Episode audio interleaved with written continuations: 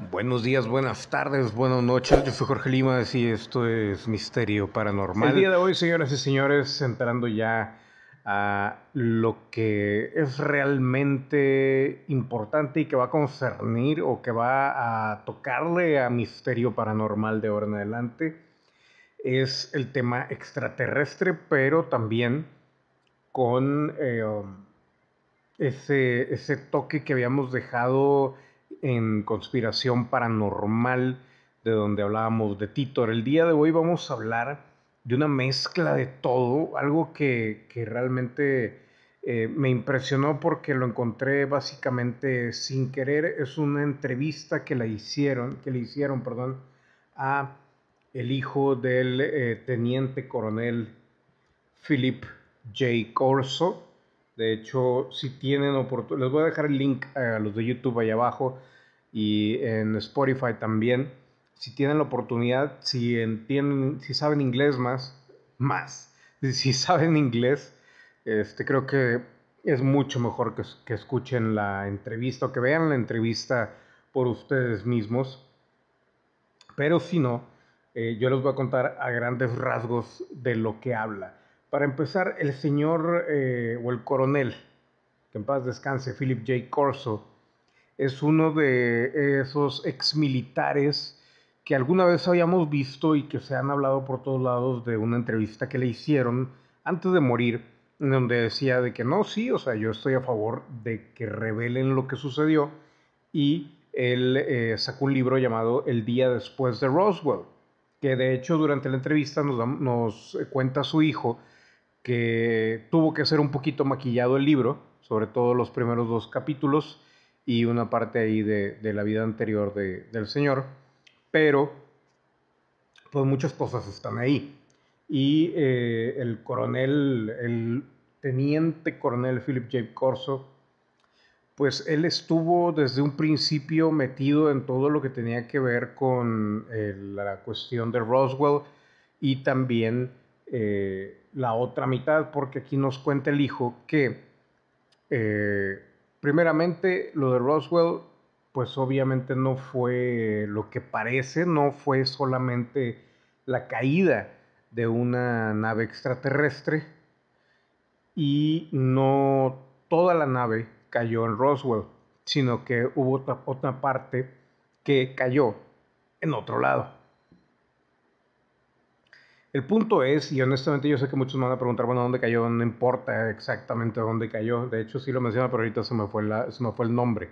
El punto es que el, y esto es básicamente la introducción, el coronel, eh, el teniente coronel Philip J. Corso, fue, era para quien reportaba, o al menos es lo que dice el hijo, el Majestic 12, o sea, los 12 magníficos, como le quieran llamar, ¿no?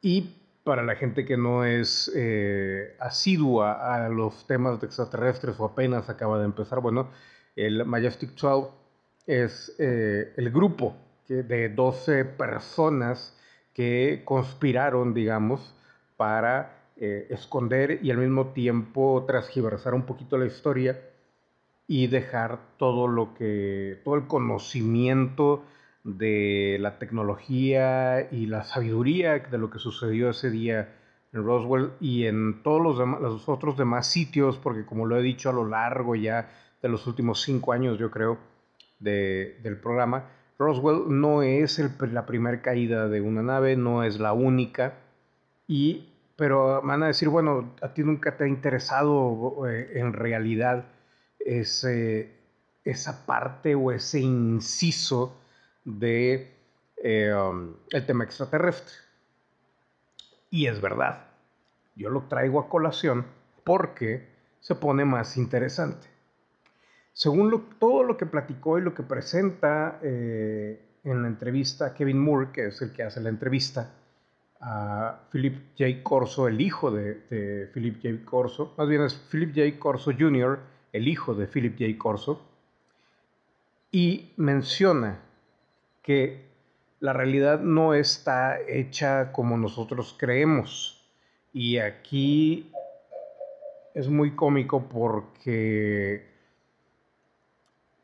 hace énfasis en esa frase de que no está las cosas no son como creemos, pero me sorprende cómo Kevin Moore nunca le, le cuestiona exactamente qué se refiere. Yo sé que tuvieron una pre-entrevista donde hablaron de cosas más a fondo y asumo que eh, puntualizó cosas que no iba a poder incluir en la entrevista ya al aire. Pero el detalle es el siguiente. La nave de Roswell sí era extraterrestre, pero no era de este tiempo, venía del futuro. Y van a decir, bueno, ok, te la compro, vamos, síguele, ok. Y no la mandaron los extraterrestres, la mandamos nosotros mismos. Y aquí es donde se complica y conectamos esa larga y paralela teoría de que, bueno, a lo mejor no son extraterrestres, a lo mejor somos nosotros del futuro. Y a esto todavía le vamos a conectar en esta temporada la historia de John Titor. Así que créanme, esto se pone bueno. Durante la entrevista, lo primero, lo primordial es que el hijo del teniente coronel Philip J. Corso no está metido, no es ufólogo, no está metido en el tema extraterrestre, él está más por el área de la ingeniería aerodinámica. Y la lógica es por lo mismo de los descubrimientos y la ingeniería eh, inversa que se realizó en aquel entonces y que le tocó a su padre, pues dirigir. Ahora, su papá, el teniente coronel Philip J. Corso, se se metió en esto porque pues era su trabajo, primeramente, y segundo, él liberó toda esa información porque estaba ya, ya estaba muy grande cuando murió, y cuando liberó esto, de hecho murió como al año, año y medio de que realizó la entrevista famosa que se le hizo. Eh, tiene cara de tortuguita el señor ya de viejito, el teniente coronel. Este, y habla muy, muy chistosito, pero muy bien pronunciado eh, ¿cómo se dice? las palabras. Es admirable la manera en que pronuncia, con el tesón a su edad y, no sé, no sé, eh, auditivamente es muy rico escuchar a alguien que realmente eh, habla como debe de ser.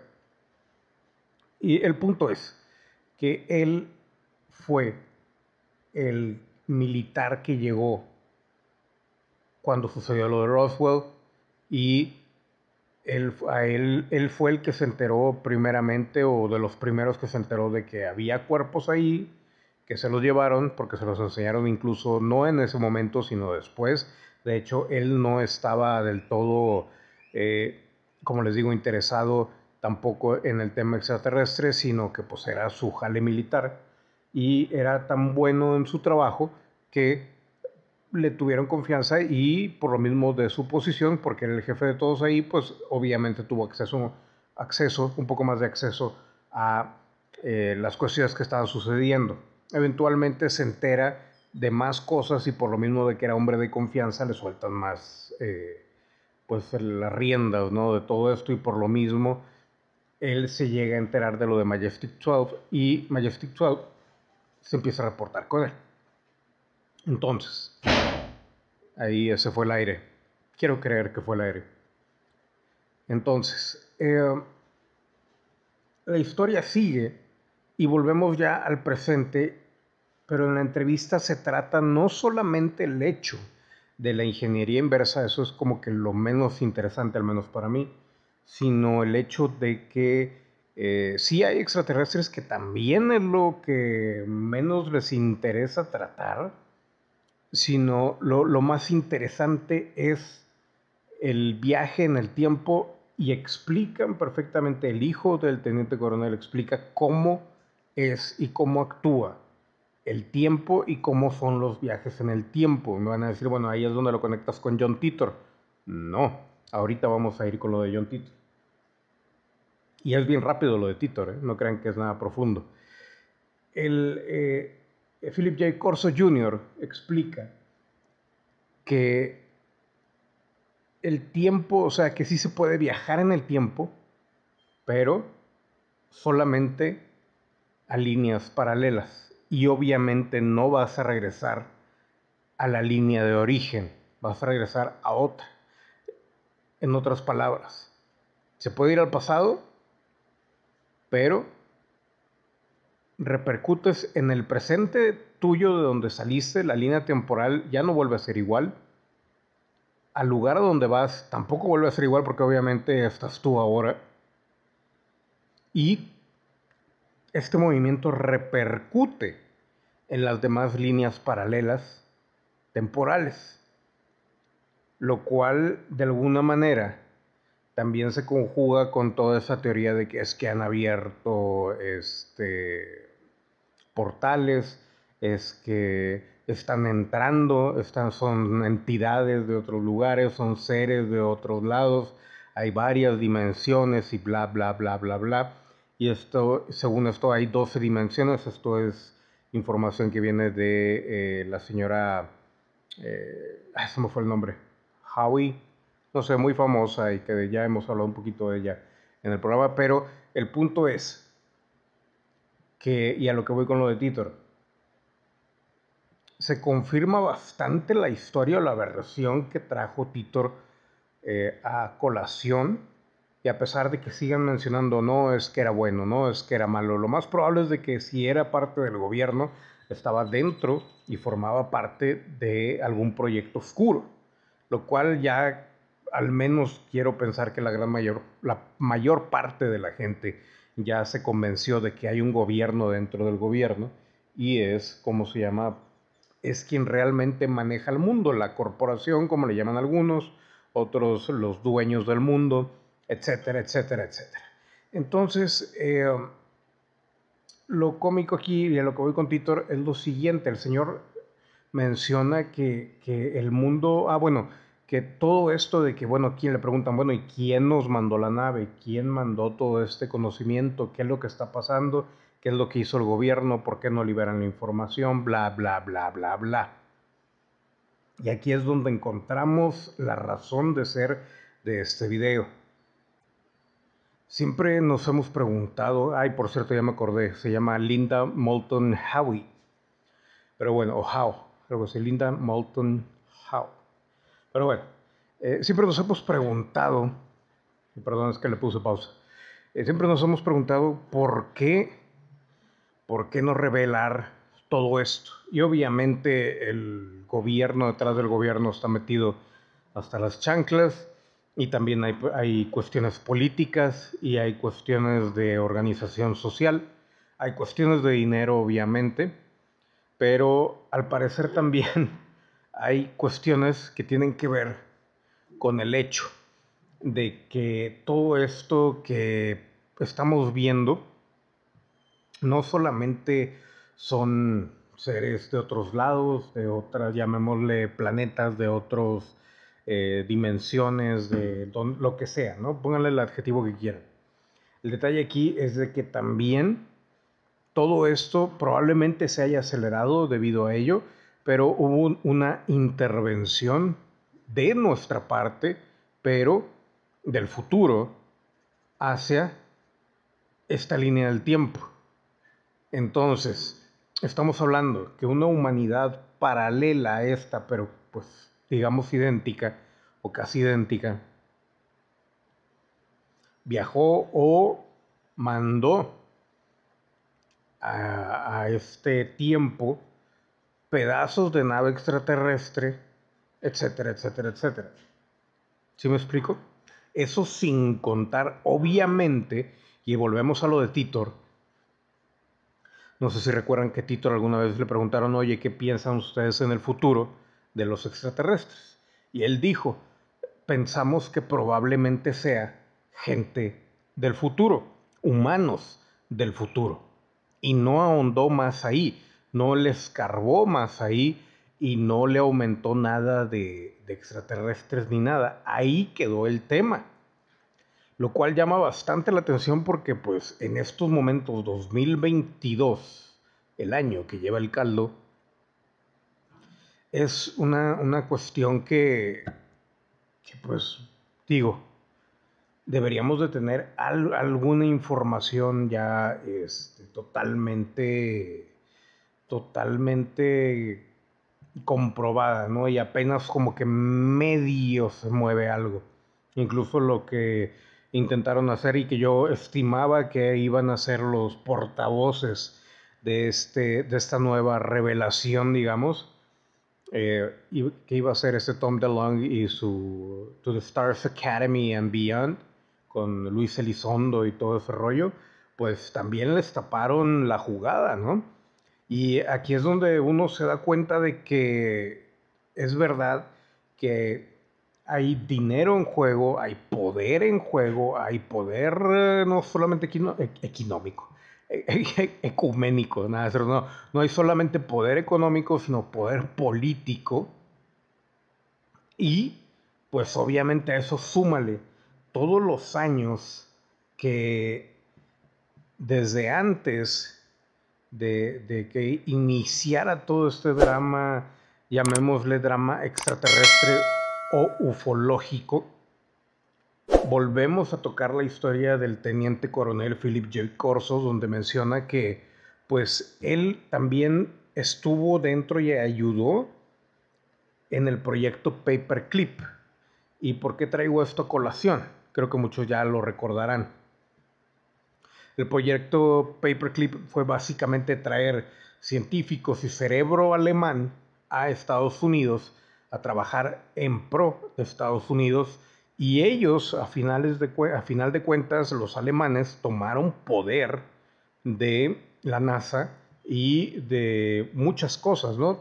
Ahora, se decía desde antes de, bueno, no, desde antes de la guerra, durante la guerra, la Segunda Guerra Mundial y después, eh, que los alemanes habían tenido contacto con extraterrestres. Entonces, eh, independientemente de lo que haya sido, el punto es que el teniente coronel Philip J. Corso, en paz descanse, él también estuvo metido en eh, el proyecto Paperclip, trayendo, y esto fue lo que detonó eh, el hecho de los avances, pero sobre todo el hecho de, de iniciar. Y después, cuando lo de Roswell, fue cuando a partir de eso, ponle 10, 15 años, fue cuando se empezaron a hacer todos los avances con los chips, microchips y demás, ¿no? que fue toda esta ingeniería inversa que se llama, o que le llaman.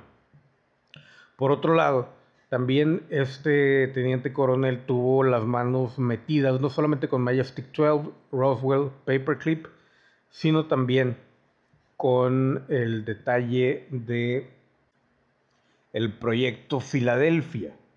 Él también eh, le tocó tal vez no estar ahí, pero eh, leer y revisar, verificar información y demás, y menciona su hijo que eh, no solamente fue una cuestión de desplazamiento de materia que salió mal la primera vez, pero después sí se tuvo éxito en el hecho de desplazar objetos en o hacia otro lugar, hacia el espacio, pero también, o sea, en el espacio me refiero a, moverlos del lugar, pero también en el espacio-tiempo, o sea, mandarlos al futuro.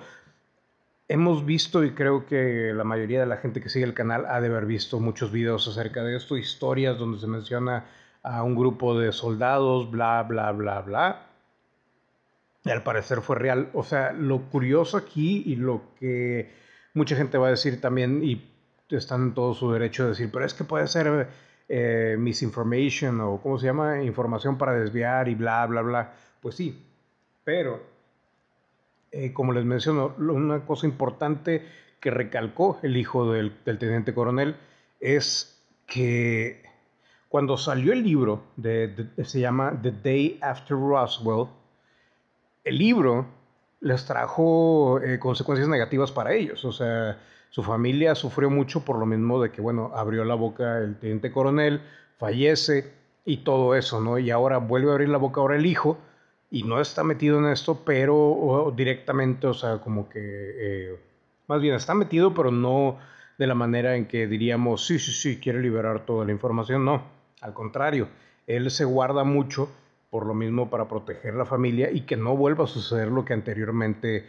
pasó.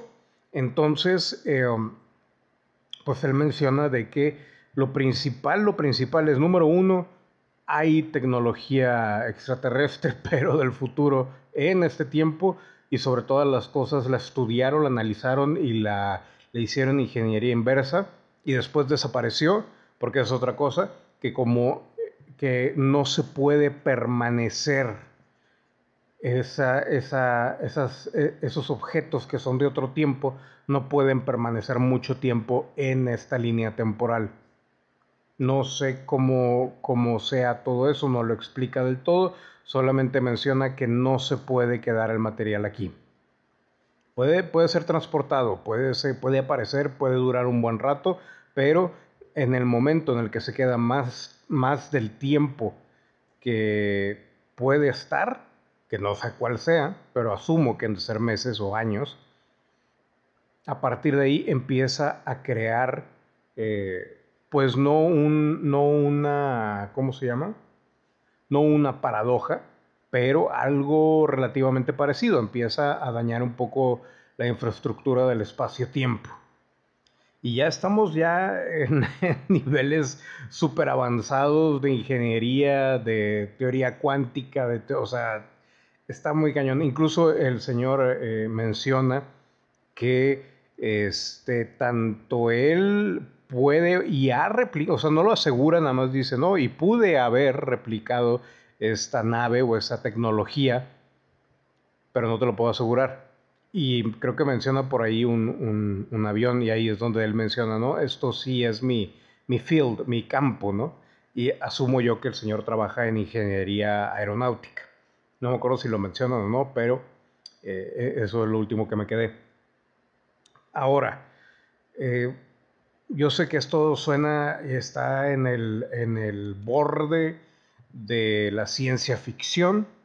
Digo, creo que ya estamos de acuerdo, la mayoría de la gente que, que estamos cerca de ese tema, a que la realidad es mucho más extraña que la ficción, pero aún con todo esto, o sea, la cantidad de posibilidades, probabilidades y cuestiones que se vuelven básicamente eh, historias reales y que pueden no solamente complicar, sino alterar la historia. Y estamos hablando desde los Mandela Effects, los efectos Mandela, eh, la cuestión de que los déjà vus, el hecho de que todos recordemos alguna, alguna bueno, sí es el efecto Mandela, perdón, ahí va a, a duplicarlo. Este, o que pensemos que es un día y es otro, la gente que ha aparecido aquí y luego era de allá, eh, las historias del tipo este que brincó y que decía que venía de tal lugar y resultó que era Cataluña o no sé qué, y en realidad para él no era Cataluña, él decía que tenía otro nombre, y cuestiones así, y estamos viendo glitches en la realidad que se están confirmando 100%, y de alguna manera eh, todavía queda pendiente mucho que hablar de esta sola entrevista y de detallar. De hecho, le preguntaban, oye, o sea, y ahí enseñó lo que dejó su papá eh, como documentos y es lo menos importante. Hubo muchos que ya se los llevó, eh, no creo si dijo que el FBI o la NSA o no sé qué, ¿no? Entonces, este, pues es, es una de esas entrevistas que vale la pena ver originalmente eh, le pueden poner ahí los subtítulos y la traducción en español nada más y está pésimo ese servicio en, YouTube. Así que este, ya, eventualmente después de que yo saque este video yo sé que van a saltar gente traduciéndolo. Yo lamentablemente ya no tengo el tiempo. Este, y a todos los que vayan a copiar el contenido del canal como alguna vez lo hicieron, por favor, este, al menos hagan bien la traducción. Este, y otra cosa que vale mucho la pena es eh, seguir la pista al hijo por si alguna vez saca la, información que queda pendiente, porque incluso Kevin Moore le pregunta, oye, este, ¿hay material de sobra aquí para varios libros? ¿Alguna vez has pensado? Y dice, no, no lo he pensado. Eh, por otro lado, también menciona, y esto es mucho más importante todavía, que sí el gobierno, al menos no, no, menciona qué gobierno, solamente dice el gobierno, igual y puede ser el gobierno detrás del gobierno, el gobierno oscuro, eh, que están en posesión de una máquina que su papá, el teniente coronel Philip J. Corso, sí vio, y es eh, una, una máquina o un, como le llamen, que computadora, máquina o lo que sea, que era capaz de mostrar el futuro. El único detalle era que, eh, pues, o sea, estaba dentro de, ese tipo de, de, maquinaria y cosas que encontraban y los almacenaban. Así como en las películas lo ponen en el área 51, bueno, pues en algún lado estaban y ya de ahí fueron algunas desapareciendo. Pero el hecho de que no sabemos si puede ser tanto una, un, un, ¿cómo se llama? Un proyector, ¿cómo se llamaba el, el proyector este? Que hay videos, pero que nadie ha realmente profundizado en el, ¿cómo se llama? El, no se llama retroproyector. no me acuerdo, pero ustedes saben el, del que hablo, que incluso vieron a Jesús y todo eso, ¿no? Que mencionaban que estaba en el Vaticano y bla, bla, bla. No sé.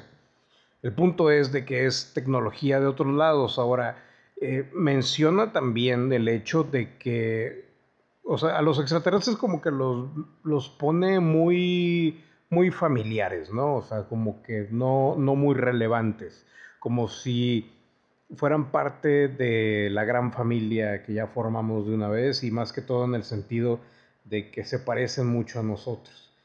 Pero sí menciona a las entidades, a los IBIS, que son las entidades biológicas extraterrestres y menciona a otro tipo de entidades. Y ahí es donde si, este, si ponen atención, saben para dónde se puede ir el tema. Y ahí sí, funde, se funde, se, se frunce un poco el fundit. Entonces, este, pues, o sea, la realidad es mucho más completa y al parecer no todo, a pesar de que hay mucha desinformación en Internet, todo tenía algo de verdad. El punto es, señoras y señores, ya para media hora y aquí lo voy a cortar, que si hay vestigios de verdad, si hay registros, si hay pruebas, pero volvemos a eso que les mencioné yo de que la verdad eh, es, más una cuestión de boca a boca, es una cuestión ya muy old school que se va a ir perdiendo por lo mismo de que ahora los chavitos solamente con lo digital, solamente como en la película de Volver al Futuro, de que, ay, tienes que usar las manos.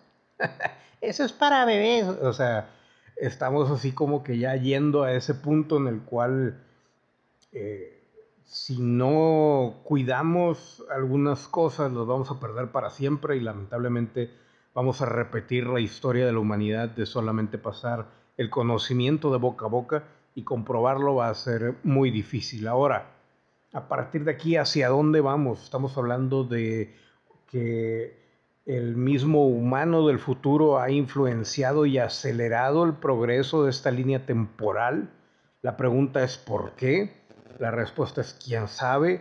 La otra pregunta es, bueno, entonces este, dicen que todo está bien en el futuro, pues sí, pero si yo te digo, si yo voy a a 1900 y, y, como se llama, les digo, todo está bien en el futuro del 2022, pues obviamente no estoy diciéndole a la gente que se murió de COVID todo está bien, ni tampoco le estoy diciendo a la gente que murió en, en... Más bien, le estoy diciendo a esa gente también que todo está bien y se murieron tanto en la Segunda Guerra Mundial, se murieron en, por COVID, se murieron por eso, por lo otro, terremotos, bla, bla, bla, bla. O sea, no está completa la historia ni la justificación de decir todo está bien. O sea, en un término general, sí, todo está bien, la humanidad sigue.